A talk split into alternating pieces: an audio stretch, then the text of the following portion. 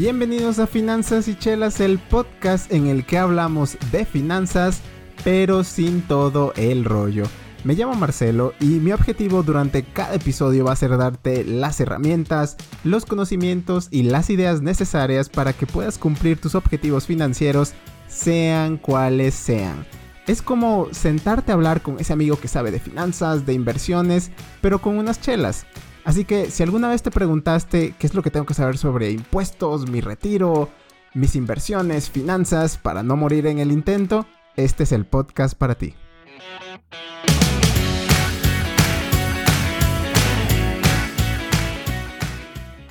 Amigos, banda, raza, gente, ¿cómo están?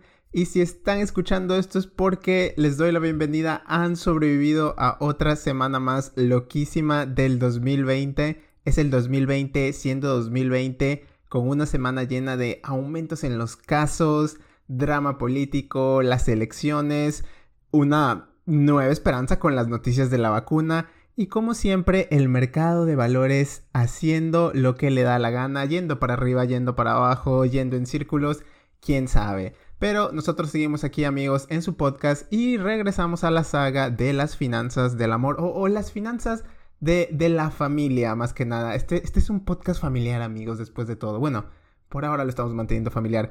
Pero como les prometí en el episodio de bodas, esta vez vamos a hablar sobre lo que tienes que saber acerca de tus finanzas y una bendición, tu bendi, tu bebé, pero sin todo el rollo. Y amigos, creo que pasamos muy rápido de finanzas en pareja a una boda y lógicamente el siguiente paso tiene que ser un bebé, pero lo hicimos en escasas tres semanas. Ustedes por favor tómense su tiempo, reflexionenlo y obviamente no tienen que ir tan rápido como nosotros, pero nosotros aquí en el podcast vamos a hablar sobre todas estas cosas, vamos a dejarlos pensando si es que nunca se habían planteado esto, porque créanme, si tenían que, que, pensar mucho para una boda o si tenían que pensar en finanzas de pareja, créanme que un hijo es una de las cosas más caras que se pueden imaginar. Por cierto, amigos, les recuerdo que tenemos páginas de redes sociales donde sea que nos puedas encontrar en Twitter, Instagram, Facebook. Así que si te gusta lo que hacemos, si te late todo lo que estás escuchando, ahí puedes encontrar más tips, anuncios de los episodios, avances, etc. Y pues, como siempre, déjale like si es que te late todo esto y comparte el podcast con todo lo que se mueva porque la verdad es que nos ayuda muchísimo. Ah, y también amigos, anuncio parroquial antes de que empecemos. Eh, recuerden que esto lo estamos grabando en mi ambiente natural, o sea, mi casa, mi barrio. Así que si llegan a escuchar a la señora de los tamales, primero una disculpa y segundo, salúdenla con todo lo que tiene. O si escuchan perros, aviones, etc. Pues ya se la saben. Entonces, amigos, ¿cuánto cuesta tener hijos en México? Pues este es un capítulo en el que vamos a ir mucho de la mano con nuestro Finanzas y Chelas Labs, o sea, soy yo, pero es la rama investigativa de Finanzas y Chelas, y hemos sacado algunos números sobre cuánto costaría tener un bebé o un hijo en general. Ahora, para dejar las cosas también un poco en claro, el tener un hijo es un compromiso de prácticamente 20 años y calcular exactamente cuánto puede costar eso eh, nos puede llevar toda una vida y nunca vamos a tener un número certero. Tal vez ni siquiera vamos a llegar cerca.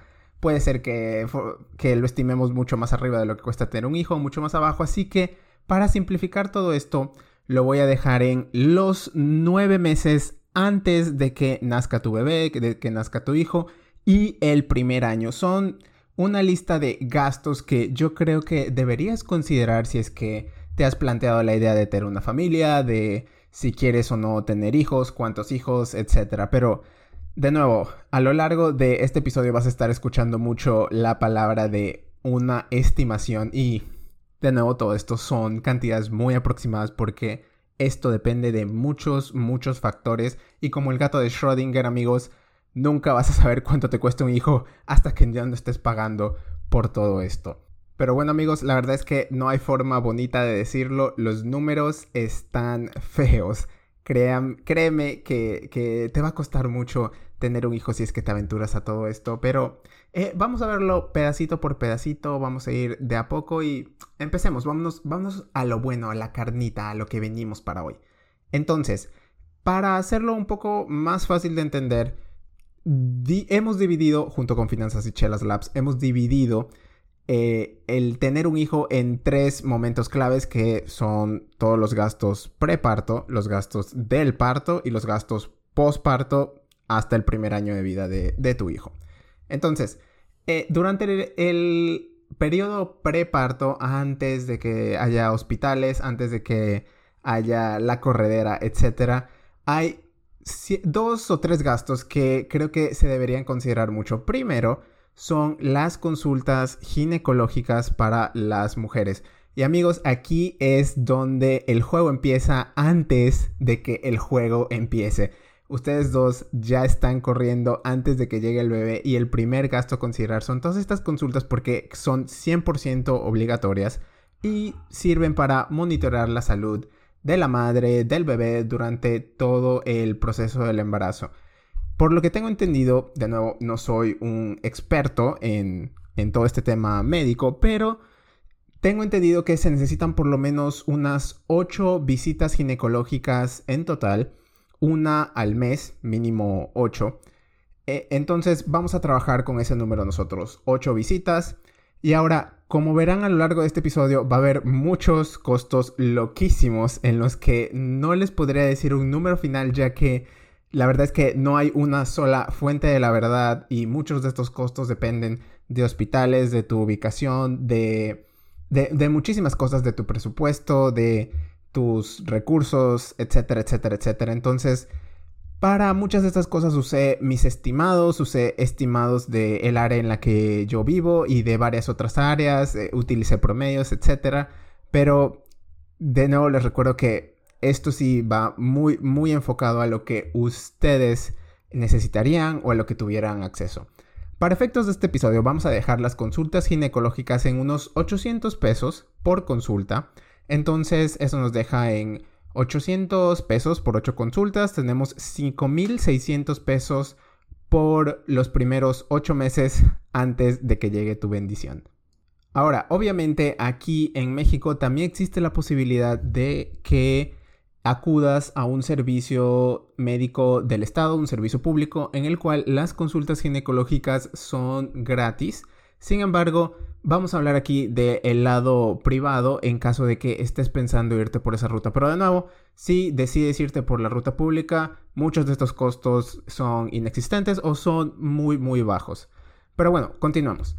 El, siguiente gasto grande, preparto, eh, considero que son los ecos o los ultrasonidos, por así decirlo.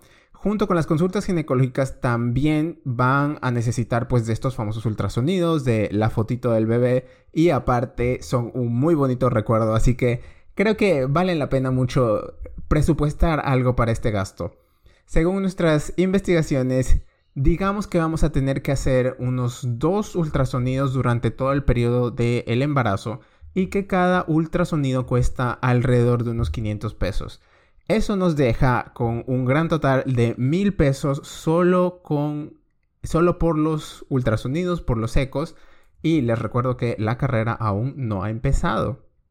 Ahora, lo siguiente es todo esto de pruebas o exámenes médicos en general.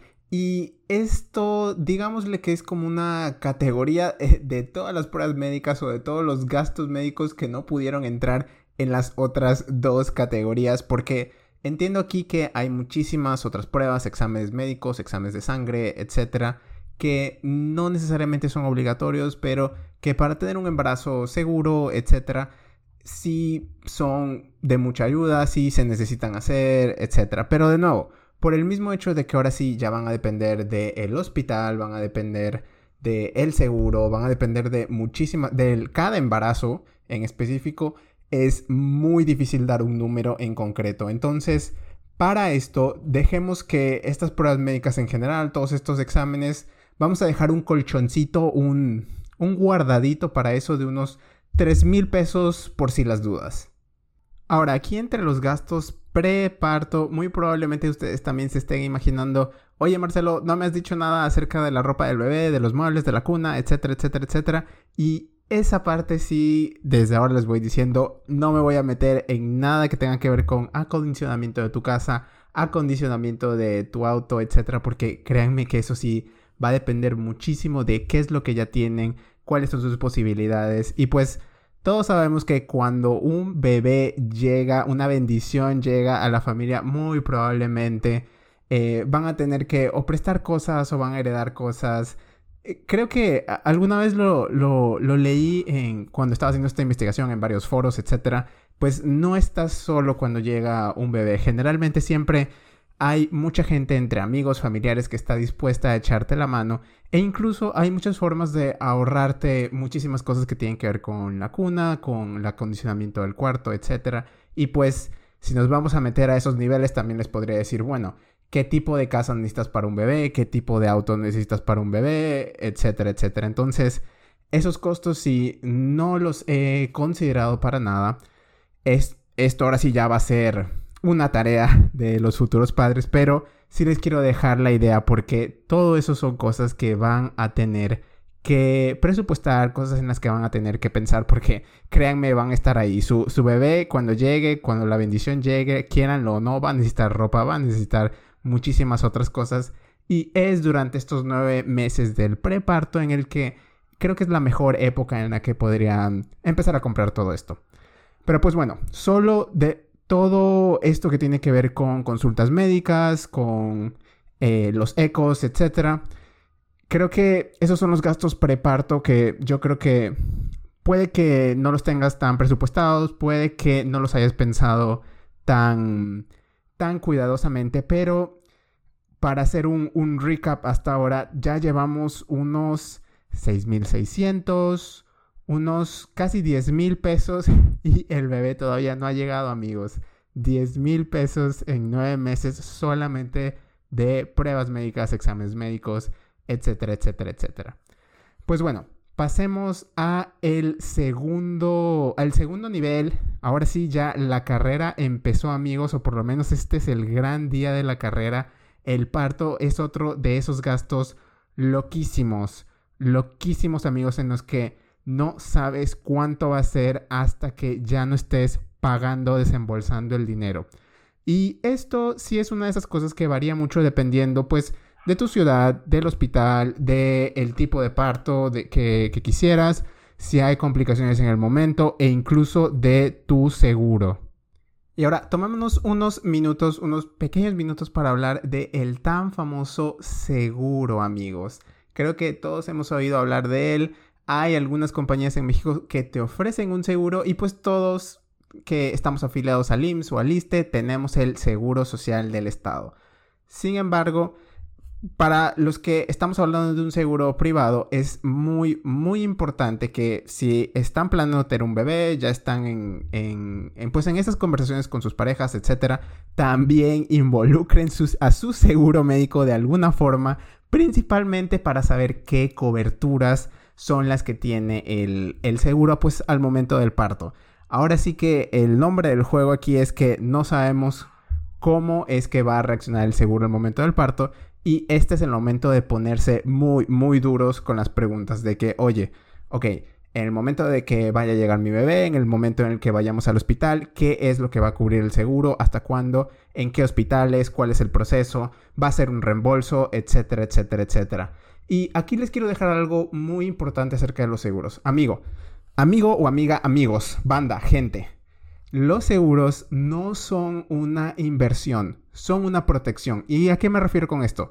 Lo mejor que te puede pasar cuando contratas un seguro es que nunca lo tengas que utilizar. Los seguros de incendio, los seguros médicos, lo mejor que te puede pasar es que nunca tengas un incendio o que bueno, nunca te vas a enfermar, pero eso no va a pasar, pero, o por lo menos que no vayas a tener un gasto mayor de, de medicinas, de médicos, etc. Entonces, tengan muy en cuenta esto de que tú no estás esperando cobrar el seguro cuando lo tienes, pero si te proteges en caso de que esto pase, pues lo tienes ahí y estás protegido, más no es una inversión de nuevo, no lo tienes que cobrar a fuerzas.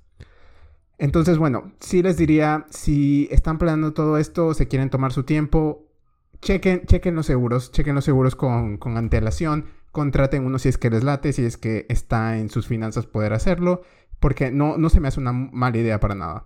Pero bueno, regresando a el parto en sí, estamos ahí en el momento, el parto, el estrés, la ansiedad, sabrá Dios qué va a pasar. En, desde el punto de vista financiero, eh, estoy investigando mucho acerca de todo esto de cuánto costaría un parto en un hospital y como te dije, depende mucho del lugar del hospital, etcétera, de los paquetes incluso, de qué es lo que estés buscando, eh, muchísimas cosas. Lo único en lo que creo que podemos concordar es que los partos naturales son más baratos que los de cesárea por una cantidad significativa y Digamos que para efectos de nuestro episodio vamos a decir que un parto va a costar unos 35 mil pesos y esto incluye un paquete básico ofrecido por un hospital que podría ser una noche en el hospital, insumos, etcétera, etcétera, etcétera. Además que también le agregué un pequeño extra, por así decirlo, por los honorarios médicos, ya que muchas veces esto no está incluido en el paquete del hospital. Y también digamos que tu seguro no está cubriendo nada. Entonces dejémoslo en 35 mil pesos, pero ahora sí que aquí el asterisco sería, la advertencia sería, estoy casi seguro de que va a haber muchos otros gastos que no están contemplados en estos 35 mil, así que sí les diría con antelación, con meses incluso de antelación, prepárense para esto, consulten los costos, etcétera, etcétera. Pero por ahora vamos a dejarlo en 35 mil pesos.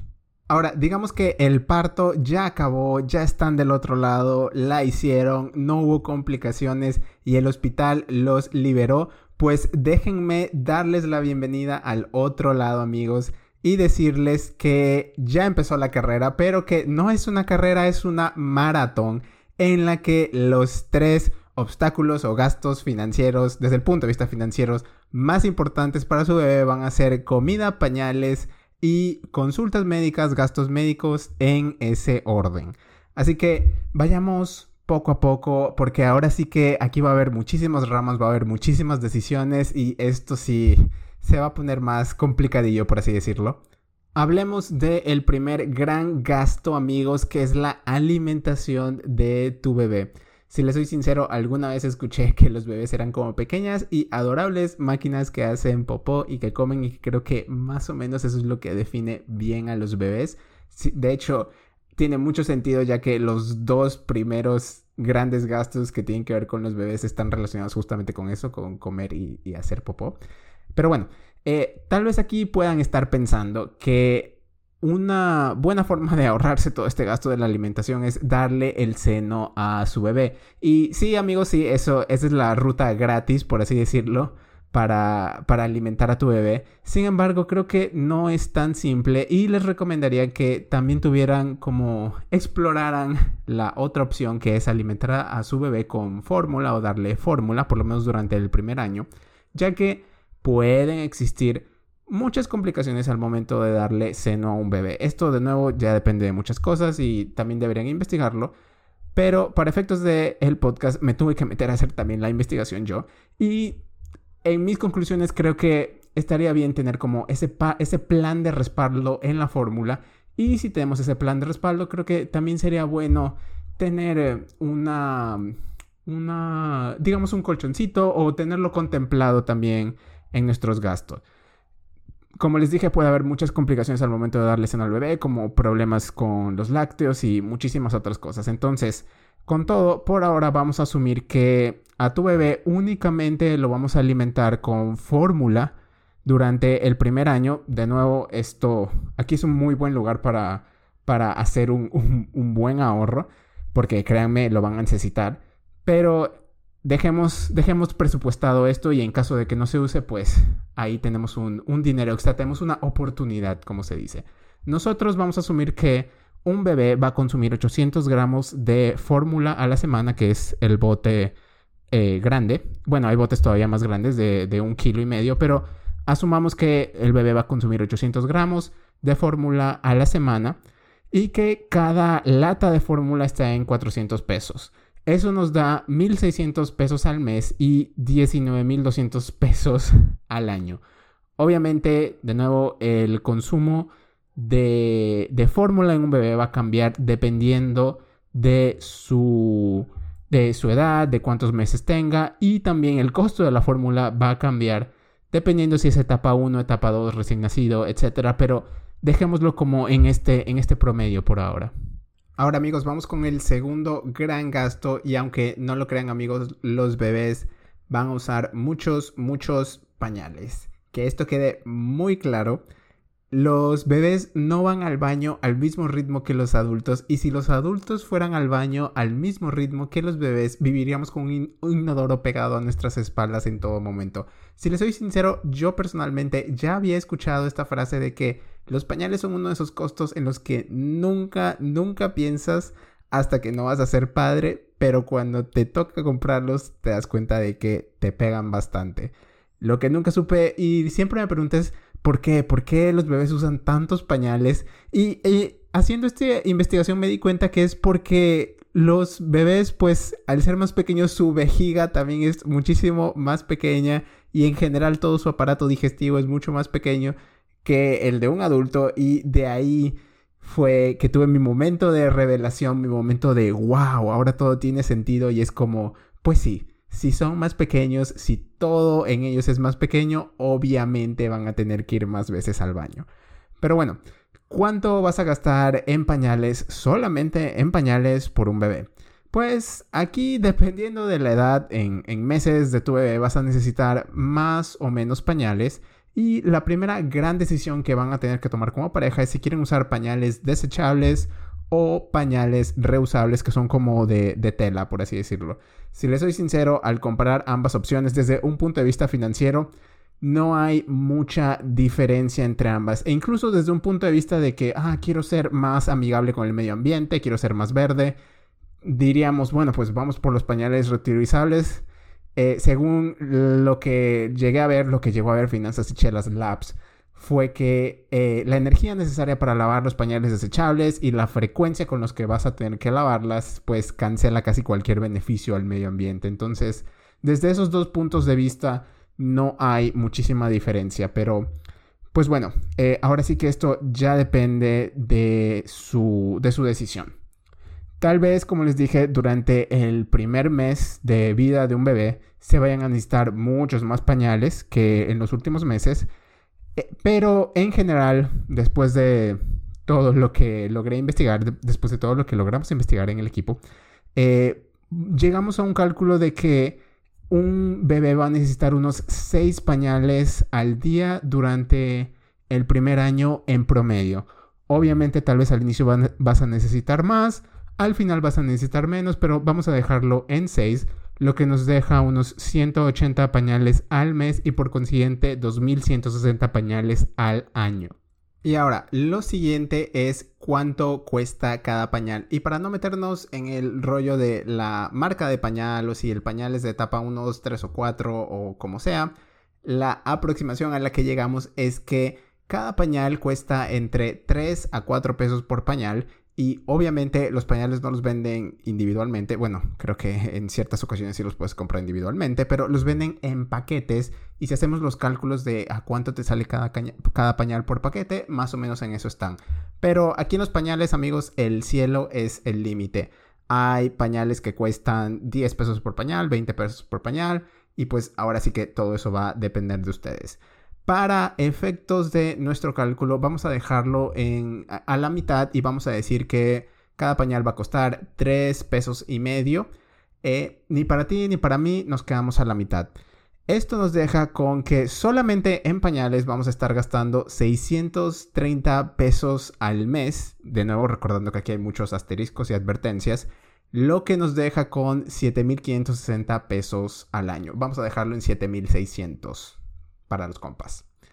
El último gasto de posparto, por así decirlo, sería el pediatra o las consultas con tu pediatra.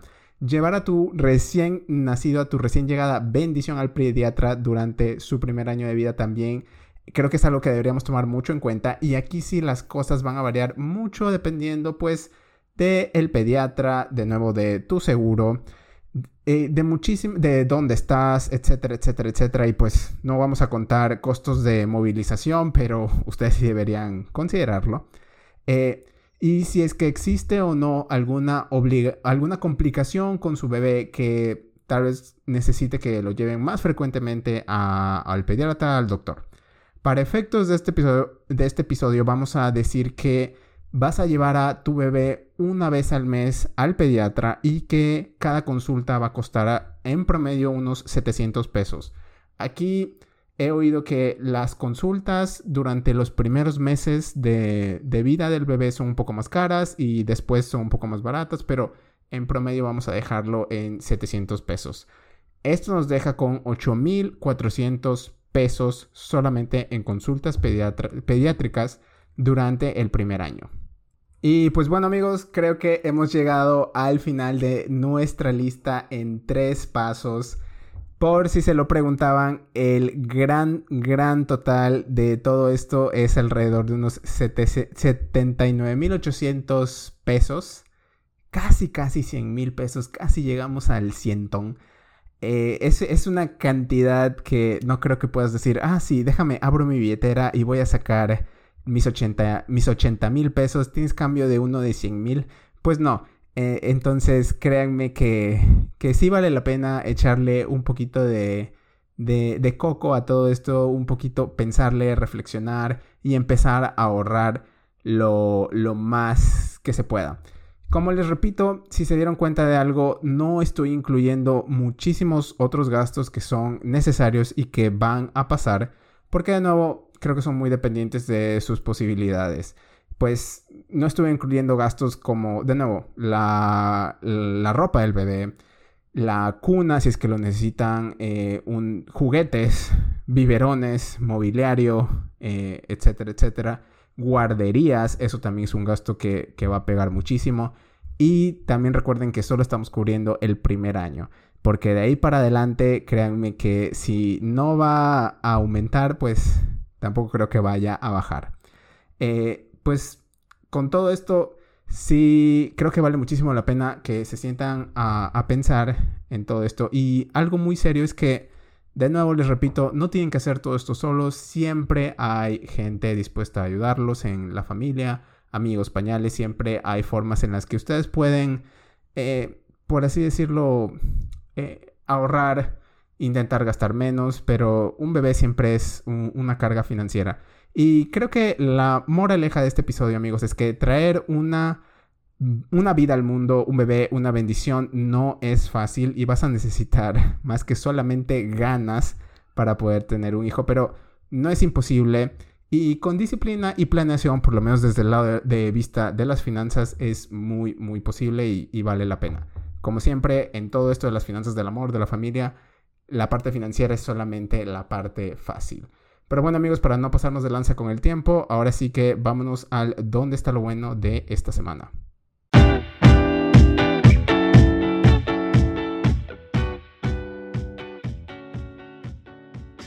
¿Dónde está lo bueno amigos? Y parece que no hemos tenido un ¿Dónde está lo bueno? en muchísimo, muchísimo tiempo. Pero bueno, no lo hemos tenido en el podcast, pero siempre está en el Instagram. Ahí están todos amigos, es nuestro, es nuestro archivo de ¿Dónde está lo bueno? Pero para esta semana de nuevo, el tema del momento siguen siendo las elecciones. Y esta vez les quería traer otro documental muy, muy relacionado a todo esto aunque no para estas elecciones, sino para las que tuvimos hace cuatro años también en Estados Unidos entre Hillary Clinton y Donald Trump, especialmente cuando pasó todo esto, muy probablemente ustedes lo hayan escuchado, todo este escándalo con una compañía británica de, información, de inteligencia se les llama, no inteligencia artificial, de inteligencia, de información, etcétera, llamado Cambridge Analytica. Estuvo en todas partes esa compañía. Eh, creo que no fue durante el momento de la elección, pero sí fue en algún momento de los, de los últimos cuatro años. Cambridge Analytica estuvo en todas partes por el escándalo tan grande en el que estuvieron involucrados.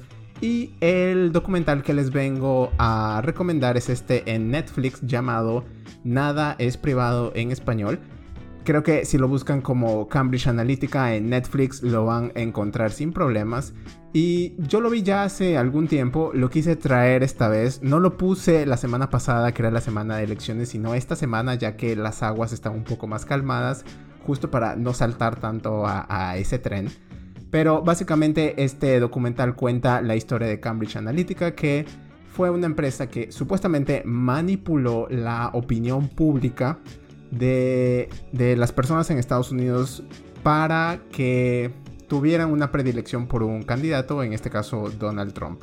La verdad es que no me quiero poner aquí en, toda la política, pero sí les recomiendo vean el documental y ustedes saquen sus propias conclusiones. Una de las cosas que más me llamó la atención de este documental, primero que nada es que de nuevo te muestra a las personas detrás, te muestra a el dueño, al fundador de esta Cambridge Analytica. Era un señor muy... Era una eminencia en todo esto del marketing e incluso a previo a todo el escándalo, escándalo de Cambridge Analytica, él era una de las voces más grandes de marketing en el mundo. Estuvo en varias convenciones de marketing, en varias convenciones de tecnología, etcétera, etcétera. Y de nuevo, como siempre, los documentales me gusta cuando siguen como la historia de una de las personas y en este caso siguen la historia de una de las ejecutivas de Cambridge Analytica que al final se terminó convirtiendo, por así decirlo, en la whistleblower o en la que eh, puso todo esto a la luz de, de todo lo que estaba pasando, etc. También me gusta porque, bueno, no quiero dar muchos spoilers, pero en algún momento del documental puedes ver cómo Cambridge Analytica no solamente estaba metida en la política de Estados Unidos, sino en la política de muchos otros países. Y también te mencionan casos en países, creo que mencionan a Sri Lanka o a... no recuerdo qué otros países, pero Sri Lanka estoy casi seguro. E hicieron una cámara escondida con los ejecutivos de Cambridge Analytica en los que veías como claramente les estaban ofreciendo servicios, digamos, dudosos en cuanto a manipulación de de, opinión pública, digamos, para eh, compañías grandes, para gobiernos grandes, etcétera, etcétera, etcétera. Entonces, esto nos deja mucho pensando y creo que fue el detonador de todo este movimiento de eh, protección de datos, de tener cuidado a quién le das, les das tus datos, etcétera, etcétera. Digo, ahora poco hemos estado viendo como muchas, muchos países e incluso estados dentro de Estados Unidos han sacado estas leyes de protección de datos. Brasil es un ejemplo, la ley de protección de datos de la Unión Europea es otro ejemplo. Y pues bueno, creo que esto fue uno de los detonadores, por así decirlo. Pero bueno amigos, eso era lo que tenía para esta semana. Como siempre, gracias por quedarse hasta el final. Eh, la conversación sigue ahí en las redes sociales. Estamos en Instagram, en Twitter, en Facebook, en todas partes. Por ahí, de nuevo, si, si les late todo esto, ahí síganme. Y yo los veo la siguiente semana con otro episodio. Chao.